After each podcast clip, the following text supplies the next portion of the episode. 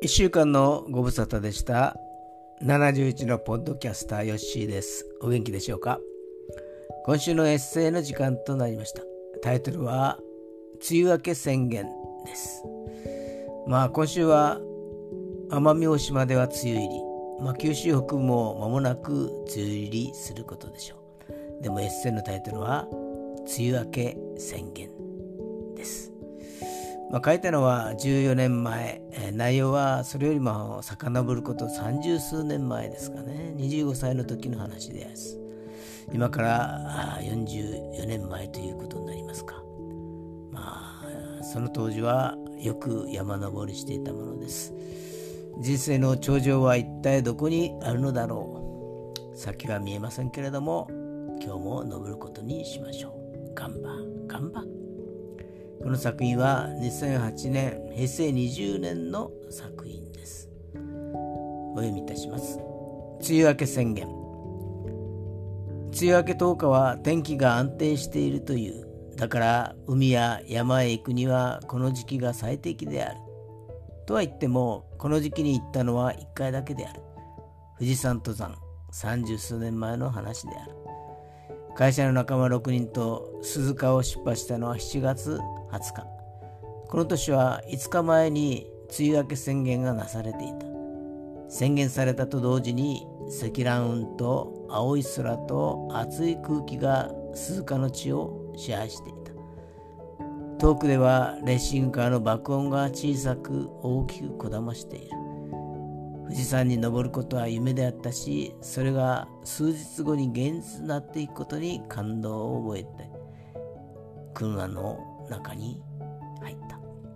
翌日は静岡の仲間の家に泊まり浅間神社や御前崎などを観光し翌日富士山を目指すこととした。天気予報は快晴。登山には快適な天気のようである。沖縄の近くには小さな台風が迫ってきるようだがここまでは影響はないように思えた。5合目までは車で行きそこから登ることにした。陸上部のゆうくんはいきなり走り出した。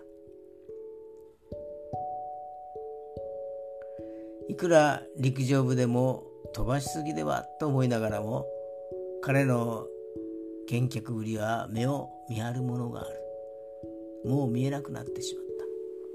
彼以外はゆっくりゆっくり六根症状と杖を頼りに上り詰めていく。7合目の印のところに彼は待っていた。澄ました顔つきである。本当に何でもないのか疲れが取れたばかりの顔なのか定かではない。彼はいつもクールなのである。何時間経ったのだろうか。頂上についてしまった。下ばかり向いて何も考えずに一歩ずつ登り詰めてきたのでいきなり頂上が現れた感じだった。でも頂上は何も見えないほどにもやがかかっていた。山小屋に着くと台風が接近しているので明日の朝早く下山してくださいということだった。下界では快晴なのにここは遠い沖縄にある台風の影響で何も見えない。風も雨も激しくなりつつある。でも私の心は梅雨明け宣言である。登れた喜びが大きかったからである。以上です。あ懐かしいですね。暴風の中を下山しました。立って折れなくて、えー、岩肌にしがみつくような形で降りていきました、まあ、なぜか女性2人を連れて降りることになったんですけれども仲間と別れてですね私は忍野にある民宿に泊まる予定をしてました友人がいたのでですね。そこに行く予定なので、えー、翌日は別行動だったんですけれども、えー、山小屋の人がですね同じ方向に人いる人が行く人がいたら女性2人連れてってくださいということだったので、えー、女性2人と共に行ったんですけど、え私は山には慣れてないのでですね、え道を間違えてしまいまして、えーまあ、川口の港の方へですね、えー、降りる予定だったんですけどどこでどこを間違ったか御殿場の方に降りてしまったんですね下山した場所が目的と目的地とは違っていたということであります。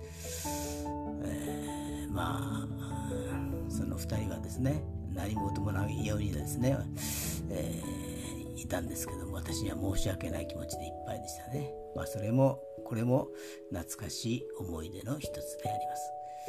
まあこれもまた楽しからずやです。それで皆さんおやすみなさい。皆さんの明日が希望にあふれたものとなりますように。